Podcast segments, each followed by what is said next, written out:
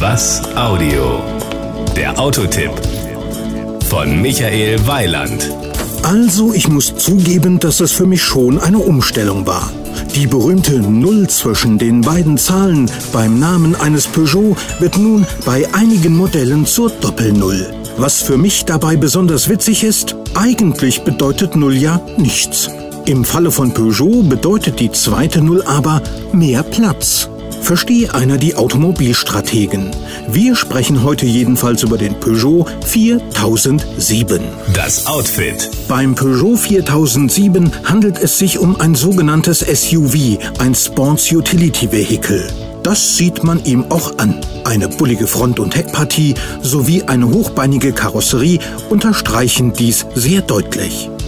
Power und Drive. Wir haben den 4007 in der Version FAP 155 getestet. Das bedeutet, wir reden von 156 PS. Ich will aber zugeben, die Entscheidung dafür war nicht allzu schwer, denn es gibt nur diesen Motor für den Wagen. Wählen kann man allerdings zwischen 6-Gang-Schaltgetriebe und dem DSC genannten Doppelkupplungsgetriebe. Wir waren manuell unterwegs, was bedeutet, dass wir nach 9,9 Sekunden Tempo 100 passiert hatten und mit glatten 200 km/h die Autobahn befahren konnten. Das alles mit einem Euromix-Verbrauch von 7,2 Litern Diesel auf 100 Kilometern.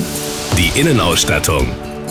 Mehr Platz bedeutet beim 4007 erstens mehr Kopffreiheit und zweitens mehr Sitze. Denn der Wagen hat nicht nur eine Rücksitzbank, sondern zwei.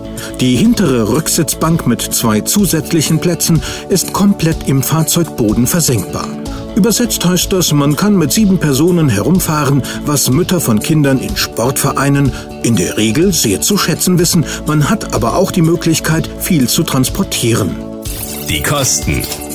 In der Version Sport kostet der 4007, so wie wir ihn gefahren haben, 34.250 Euro. Als Platinum liegt er bei 38.250. Das DSC-Getriebe kostet jeweils 1.500 Euro Aufpreis. Das Gesamtbild. Wer hätte gedacht, dass sich Peugeot einmal auf das Terrain der SUVs bewegt? Drauf gewettet hätten sicherlich nur wenige. Ich finde aber, dass diese Entscheidung goldrichtig war, denn es gibt jede Menge Kunden, die genau solch ein Fahrzeug suchen. Das war ein Autotipp von Michael Weiland. Mehr zu diesem und anderen Themen gibt's auf was-audio.de.